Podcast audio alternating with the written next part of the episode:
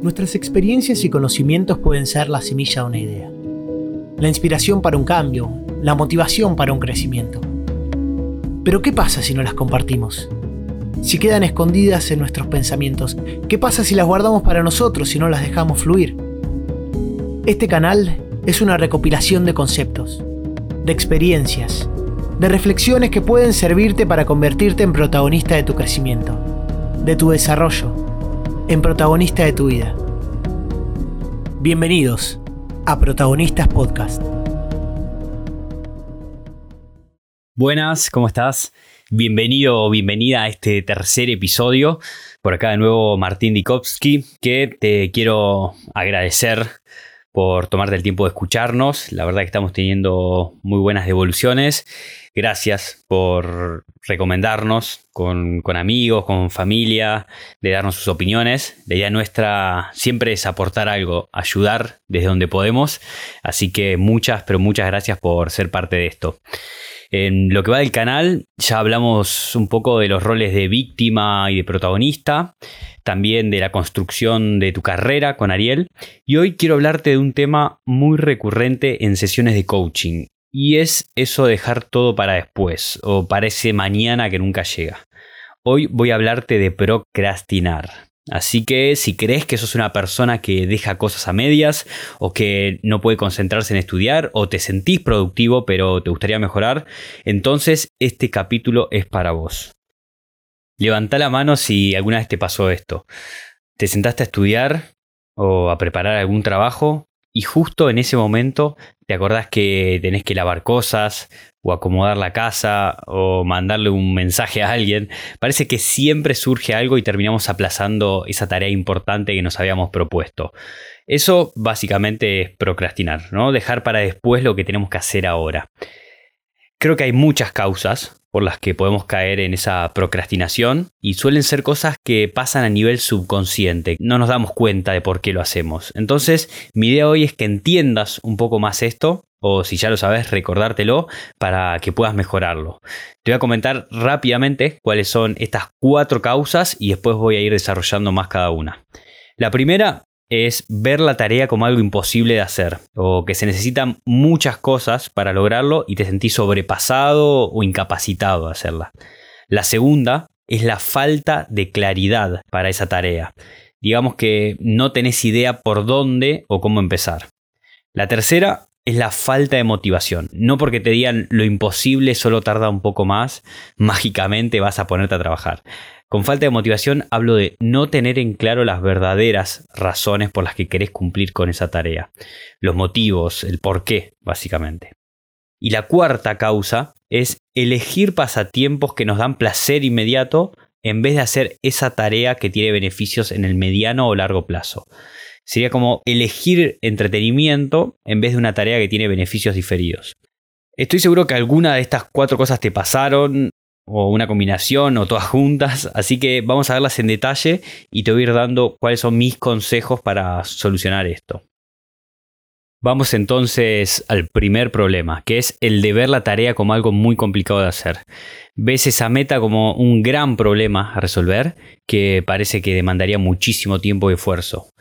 Entonces eso puede hacer que rápidamente abandones esa tarea o que directamente nunca la empieces. Tal vez te pasó, por ejemplo, en algún momento haber decidido tener un estilo de vida más sano, pero lo viste como un cambio demasiado radical. Acá aparezco Milhouse, ¿no? Pero bueno, lo ves como un cambio muy grande y de esa forma pensás que no sos capaz de lograrlo. Y acá mi consejo es empezar a desarmar ese gran desafío en otros más chicos. Si a vos te dan una hamburguesa, no puedes comerla de un solo mordisco, vas a hacerlo de a poco. Y acá es exactamente igual, tenés que ir paso a paso. Si querés tener una vida más sana, no tenés que hacerlo todo de golpe. Podés empezar reemplazando las bebidas saborizadas o gaseosas por agua, cambiar el pan blanco por uno integral y de a poco vas haciendo más cambios a medida que pasa el tiempo. ¿Qué tiene de bueno hacer esto? Que ahora, al tener esa gran tarea dividida en varias partes, en varias tareas más chicas, ya no hace falta estar con muchísima motivación o tiempo para empezar. Ahora ves eso como algo mucho más accesible, más realizable y al avanzar con esa tarea, aunque sea de a poco, ya te vas a ir sintiendo con más confianza y hasta te vas a identificar con esa versión tuya más productiva. Por ejemplo, si tenés que estudiar para un examen, separás una hora por día para sentarte y estar totalmente enfocado en eso, en vez de pasarte todo un fin de semana tratando de estudiar y terminar saturado sin dedicarle tiempo de calidad.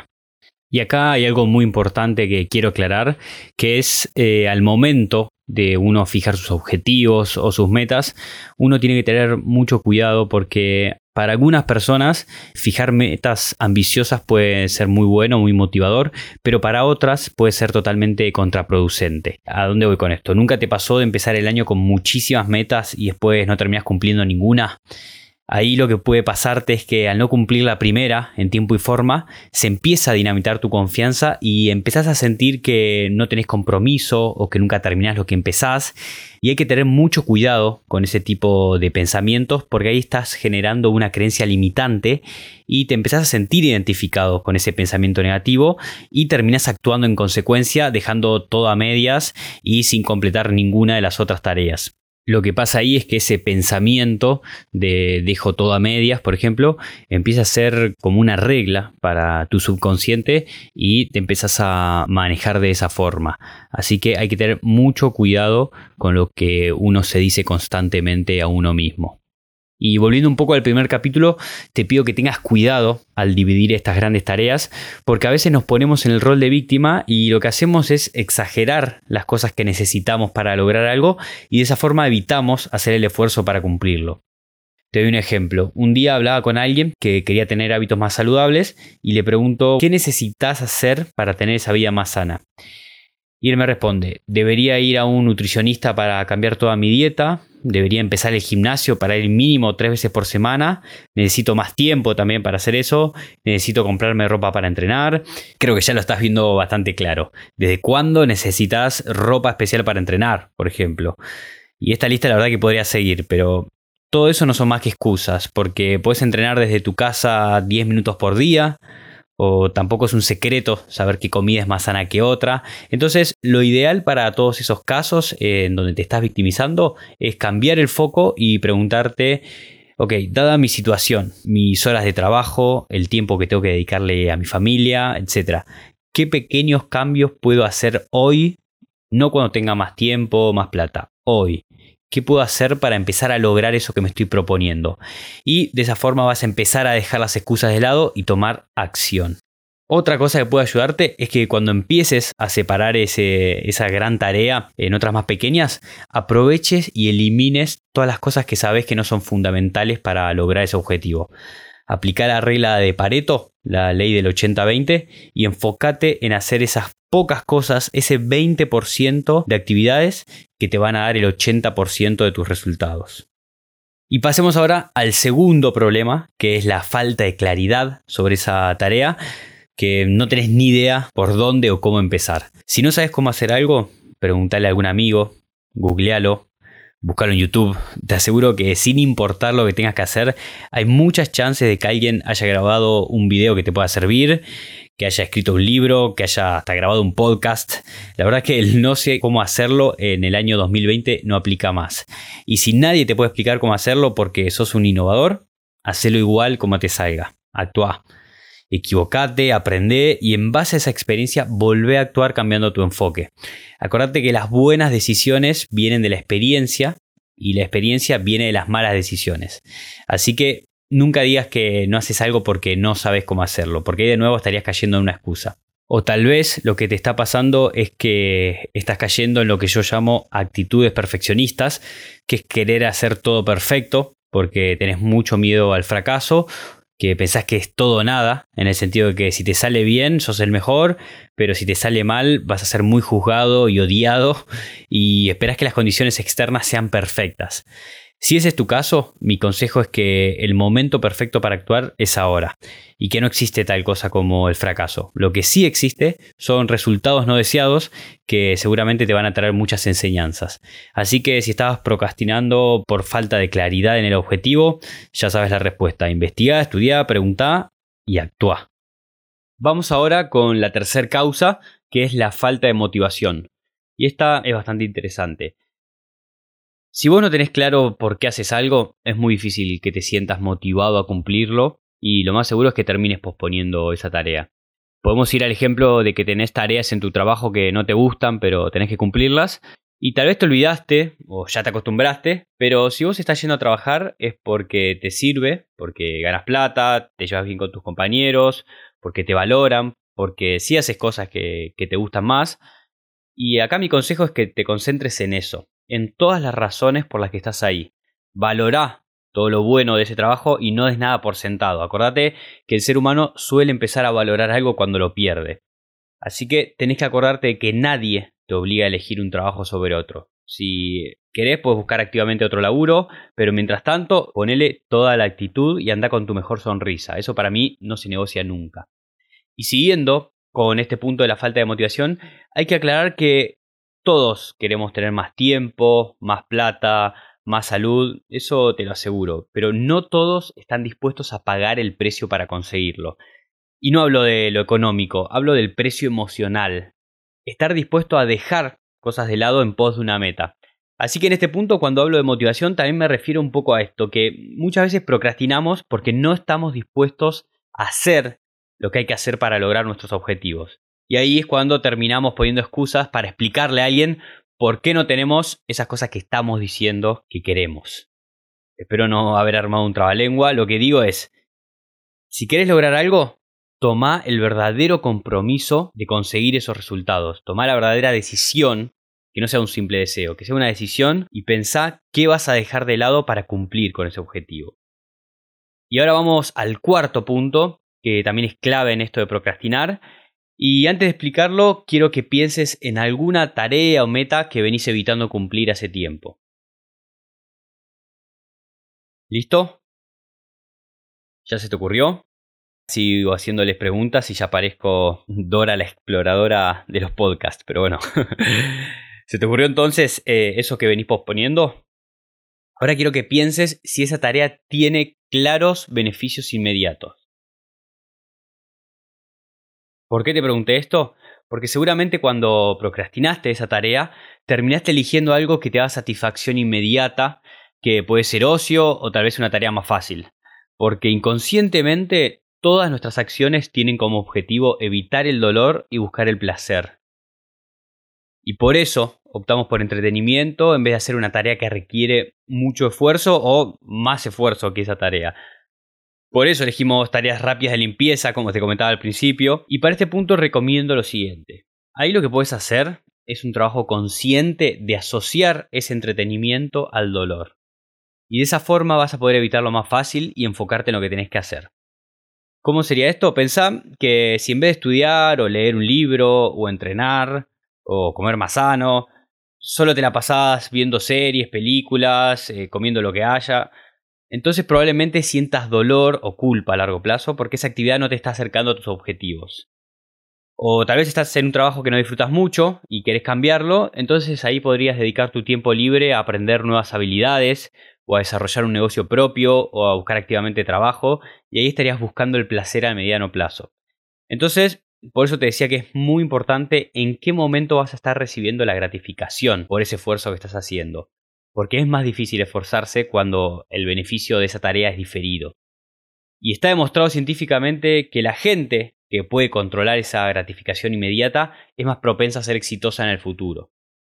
Hubo un estudio en la Universidad de Stanford en el que se puso a prueba más de 500 chicos de 4 años y lo que hacían era darle una golosina a cada uno y decirles que si esperaban 15 minutos sin consumirla, le iban a dar otra más.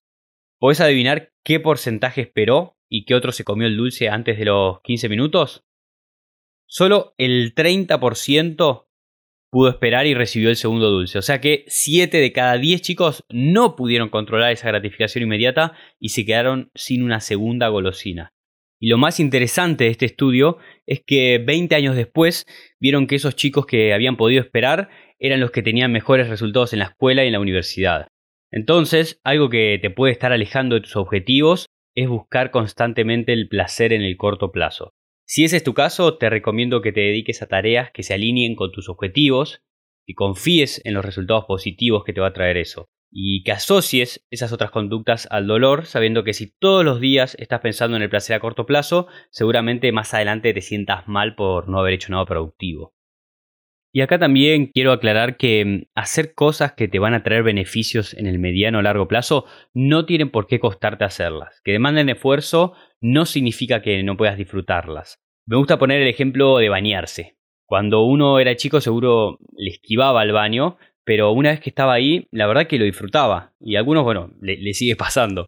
Entonces quiero que compares eso con las tareas de todos los días que tal vez venís posponiendo porque estoy seguro que te vas a sentir bien con vos mismo al cumplirlas, vas a aumentar tu confianza y te vas a estar acercando a tus objetivos. Vayamos al ejemplo de salir a correr. Mucha gente siente que es un enorme esfuerzo y que no la va a pasar bien. Pero está comprobado que con solo 20 minutos de ese ejercicio ya aumentan nuestros niveles de dopamina, que eso nos genera placer y nos ayuda a concentrarnos mejor durante el día. Y una vez terminado el ejercicio, esos niveles de dopamina empiezan a bajar y aumenta el nivel de serotonina. Entre otras cosas, nos ayuda a dormir mejor, a controlar el hambre y a mejorar nuestro estado de ánimo. Para mí eso se traduce en felicidad. Por eso hay mucha gente que entrena todos los días y lo disfruta mucho. No lo ve como algo complicado de hacer porque ya sintió los beneficios de eso y se vuelve adicto, digamos, a esos resultados. Así que vos también tenés que mentalizarte en que podés disfrutar de tus tareas u objetivos y que los beneficios no son solo a largo plazo. Y acá quiero apelar a tu creatividad. Si, por ejemplo, querés aprender a cocinar, empezá a practicar con ingredientes que sabes que te van a gustar, ponete desafíos en hacer algo por tiempo, o competí con algún amigo a ver quién le sale mejor alguna comida, hace apuestas, lo que sea. Pero buscale la vuelta para que esa meta no sea algo aburrido. Y soy consciente de que estamos en una sociedad que quiere todo ya, ahora, que no desarrollamos la paciencia, y eso nos puede jugar muy en contra a la hora de querer concentrarnos en algunas tareas. Y una de las principales razones de esto es un aparato que no es nuevo, ya está hace bastante tiempo en el mercado. Tal vez lo conozcas y hasta capaz tenés uno. Ese aparato se llama celular, ¿no? Y está lleno de esas gratificaciones inmediatas de las que hablábamos antes, cosas que dinamitan tu atención y que hacen que te distraigas muy fácil. Está comprobado que al escuchar una notificación del celular aumentan nuestros niveles de dopamina, que eso nos da placer por un tiempo, pero también nos puede generar ansiedad o hasta adicción. También puede pasar con los likes en Instagram o ganar cosas en un videojuego. Por eso me gustaría darte algunas recomendaciones para evitar un poco que el celular te saque del foco cuando estás haciendo algo importante porque cuando hacemos tareas creativas especialmente es muy importante mantenernos en ese estado de concentración, de estar totalmente enfocados, donde las ideas fluyen con facilidad y nos concentramos tanto que hasta perdemos la noción del tiempo. Y ahora, para evitar que el celular conspire con tus tareas más importantes, voy a darte cuatro tips de productividad. El primero es que desactives todas las notificaciones de tu teléfono sea tanto un mensaje de Facebook, de Instagram o hasta un WhatsApp, no solo los grupos WhatsApp, todos los mensajes que te manden que estén silenciados, que tu celular no suene ni vibre a menos que sea para una llamada que debería ser una urgencia. Porque ya escucharlo, aunque no lo tengas cerca o no lo mires, te va a desconcentrar igual y bueno, te va a sacar del foco. Segundo tip, si tenés que estar muy enfocado con una tarea, pero sabes que tenés que salir a algún lado en un horario específico o tenés una reunión, o tenés que hacer otra cosa, ponete una alarma antes de empezar. De esta forma vas a evitar buscar el celular para mirar la hora y no vas a caer en la tentación de ponerte a contestar mensajes o mirar las redes sociales. Y además esto te va a servir muchísimo para planificar cuánto tiempo le dedicas a cada tarea. Y en tercer lugar, si te gusta escuchar música, al momento de trabajar en algo que necesita de tu total atención, no lo hagas con temas que tengan letra porque eso te saca del foco constantemente. Y está comprobado que no existe tal cosa como el multitasking, el hacer muchas cosas al mismo tiempo, porque nuestra mente se encarga de un solo tema a la vez. Y cuando pensás que estás haciendo multitasking, en realidad estás cambiando constantemente los temas a los cuales le prestas atención. Y si estás tarareando un tema, no estás enfocado en la tarea. Vas a hacer esa tarea muy lenta o con muchas chances de equivocarte. Así que te recomiendo probar escuchando música instrumental. Si nos estás escuchando en Spotify, por ejemplo, hay un par de listas interesantes. Hay una que se llama eh, Reading Soundtracks o Deep Focus. La verdad que hay unas cuantas muy interesantes, así que te recomiendo que, que las investigues un poco. Y el cuarto y último consejo de productividad es que aproveches los tiempos que parecen perdidos. Y vuelvo al tema de víctima o protagonista. No te quejes porque estás tardando mucho tiempo en viajar a algún lado o están tardando en que te atiendan en una sala de espera. Aprovecha ese tiempo y escucha algún podcast o un audiolibro o lee cosas de tu teléfono o ten apuntes encima para estudiar. De esa forma vas a dedicarte a tareas productivas dándole un buen uso a esos tiempos que parecen perdidos. Y encima esos tiempos de espera te van a parecer más cortos. Así que repasando rápidamente estas cuatro claves de productividad, desactiva las notificaciones del celular, usa alarmas, escucha música instrumental para los momentos de máxima concentración, si es que querés escuchar música, y por último, aprovecha los tiempos que parecen muertos para ser productivo. En resumen, pone la tecnología a tu disposición. Y repasemos ahora las cuatro causas de procrastinar que mencionábamos antes, y pueden ser ver la tarea como algo casi imposible de hacer, como una gran tarea. En ese caso te recomiendo que dividas la tarea. La segunda era la falta de claridad y para eso te dije investiga, actúa igual, aprende y volvé a actuar. Tercero era la falta de motivación y ahí te dije que si realmente querés lograr algo, comprometete a pagar el precio. Toma esa verdadera decisión y anda para adelante. Y la última causa de procrastinar era elegir entretenimiento o tareas más fáciles en vez de la que realmente tenés que, hacer. Y ahí pensá que estás eligiendo soluciones a corto plazo que pueden ser problemas a largo plazo. Valorá todo lo bueno que puede darte lograr ese objetivo y disfrútalo. Evita también que esos primeros pasos para una nueva tarea sean incómodos y en vez de eso tomalo como un lindo desafío para crecer. Y si te sale mal, reíte de vos mismo y aprende. Y como el conocimiento no es poder, sino que el verdadero poder está en el conocimiento aplicado, te dejo un ejercicio para que empieces a probar esto. Elegí una tarea que venís posponiendo y empezá de a poco a cumplirla. Perdé el miedo a actuar. Empezá a pensar cuántas de estas causas aplican a tu objetivo y resolvelo. Confía también en el proceso y no subestimes lo que puedes lograr de acá a un mes o a 10 meses con un esfuerzo sostenido en el tiempo. Fíjate también si las cosas que estás haciendo hoy te están acercando o alejando a tus objetivos, y esa respuesta también te puede ayudar a dejar de procrastinar.